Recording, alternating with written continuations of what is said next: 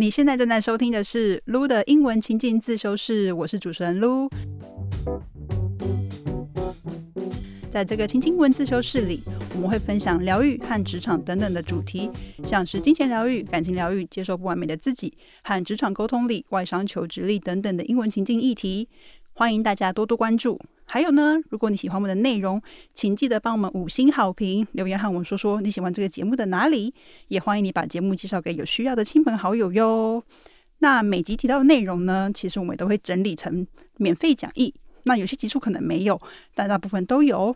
那如果你想要边搭配讲义学习，只要到资讯栏中输入你的姓名和 email，就可以领取所有的讲义喽。Happy Year of the Rabbit！祝大家新年快乐，红兔大展，扬眉吐气。那有在 follow 我 IG 的人应该知道，就是我最近回台湾啦。那因为上次回台湾大概是两年多前，所以你知道这次回来就觉得哇。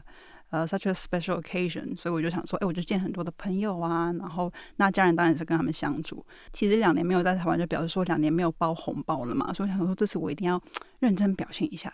所以有一次我就走在那个东区街头逛街，然后呢看到一间卖那个什么春联啊，然后跟红包纸的店，我说哎进去逛一下。然后他们那个红包纸都超有质感，然后也很多兔子在上面。我就看到有一个非常好笑的，他那个红包上面写那个。女儿的血汗钱，我想说哇，这个太棒了，就是这个应该包给我爸。但是我后来买了之后想说啊，其实不知道他拿到之后会有什么感想。对，大家可以跟我分享一下，就是留言给我们。哎，如果你是你今天爸爸妈妈或什么之类，然后看到女儿或儿子包这个，你会会心一笑呢，还是你会觉得现在是在影射什么吗？对，然后我还买了一个给我弟，我想说兄弟姐妹也包一下好了，所以我就买给我弟，就我弟一定不会在意，我就。买一个这个封面叫做哦解赏你的，对，我就觉得这个是真的还蛮有趣的。那今天的这一集呢，应该就是会在农历年前播出，所以想说这个趁这个机会跟大家拜个年。今天的主题呢？嗯，其实是关于你知道，就是跟钱有相关。之前我们聊过几集，就是关于比如说金钱觉察，然后可能跟啊金钱焦虑等等的议题。那这次呢，我们要谈关于伴侣之间的金钱觉察议题。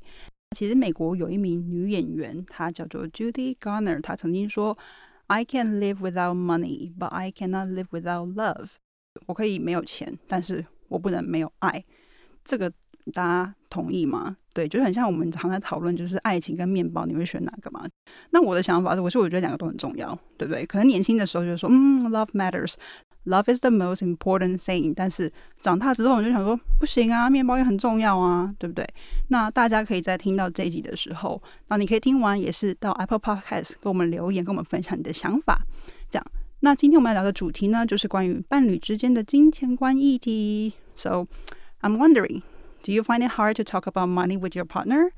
Or maybe you feel like you can't even bring up the subject without it turning into a fight. 那什么意思呢？就是说，你觉得很难跟你的伴侣谈钱吗？还是说你觉得只要谈到钱，然后大家就会突然变得很紧张，很容易，很容易就开始吵起来，turn something into a fight 就开始争吵。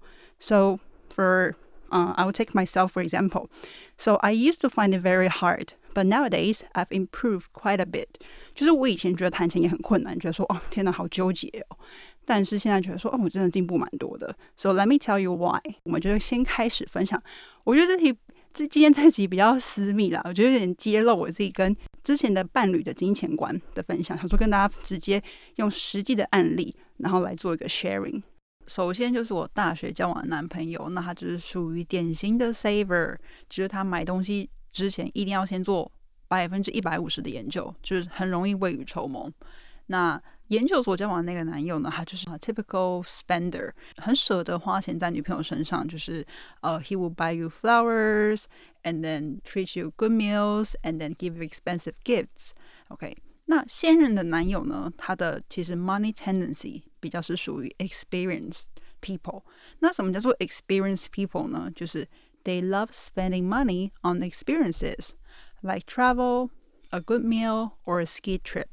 就说这些人呢，他们喜欢把花钱，就是钱花在体验上面，就像是诶去旅行，就是一个很典型的例子嘛。那或者是去吃饭或看电影，或者是说去做一个很特别的，比如说滑雪之旅之类的。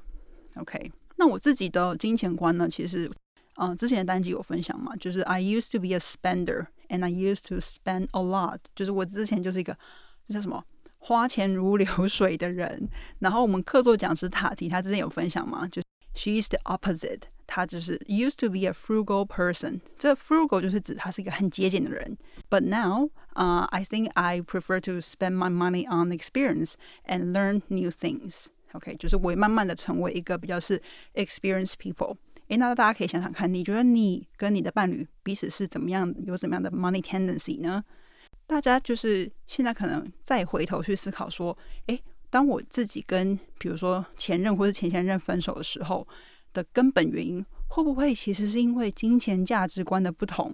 就说你可能不喜欢对方花钱的方式，或者是嗯，可能明明你们还没有结婚，只是在交往而已，可是他却对你的钱管东管西。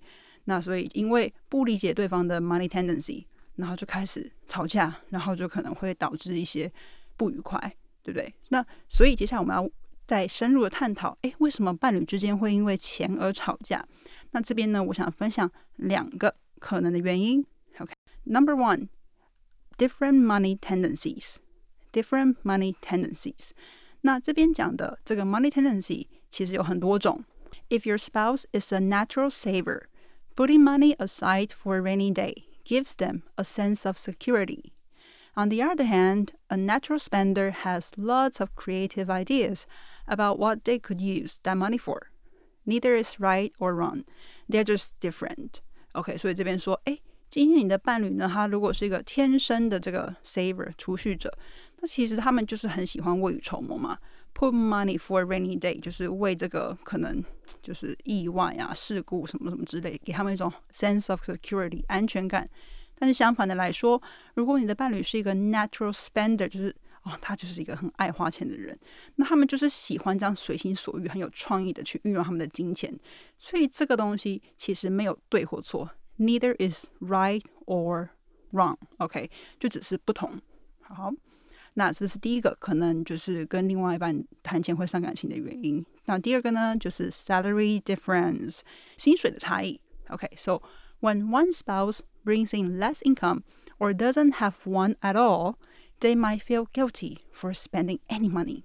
伴侣就是有一位，他可能就是赚的比较少，或者是说他根本没在赚钱，他就是在家带小孩，或者是就是 stay at home。They might feel guilty，就是他们可能会觉得哦，就是觉得有点有罪恶感，或者是他们就觉得不敢花任何钱，就是说我也没在赚钱，就是我也不敢花钱这样子。Or the higher earner might feel superior。哎，那这个今天带钱进来，那这个 higher earner 他就觉得说，嗯，比较有优越感。Superior 就是有优越感的意思。So if you let those feelings build up on either side, they'll turn into bitterness and distrust。哎，那如果你让这个东西就是 呃呃赚钱的一方觉得有优越感，或是觉得说比较骄傲，就是比较话语权，那没赚钱的一方就觉得、呃、怎么办？我觉得我没有呃不敢不敢讲话，不敢大小声，也不敢花花钱。这个东西如果没有去讨论，let it build up，build up 就是去慢慢的去加深这个感觉。哎，might turn into bitterness，bitterness 就是那种苦涩，就是不开心嘛。然后 or distrust，distrust 就是不信任感。Hi，this is Lou。Lu 的英文情境自修室的品牌理念呢，是想透过自我觉察，帮助在求职路上卡关和学英文遇到瓶颈的人。所以呢，我开设了九十天从一到一百外商实战求职术这门课程。它是一堂一对一、高度克制化的教练陪跑课。透过九十天，帮助你从迷惘和没自信到成功落地理想外商，甚至加薪二十到三十 percent。去年呢，我开设了两场求职咨询，有将近六十名的同学来找我辅导。那其中有不少同学在透过短短四十分钟的咨询呢，就被突破盲点和修正方向。那加入我教练课的学员，也有在一周和三周内就落地外商的成功经验。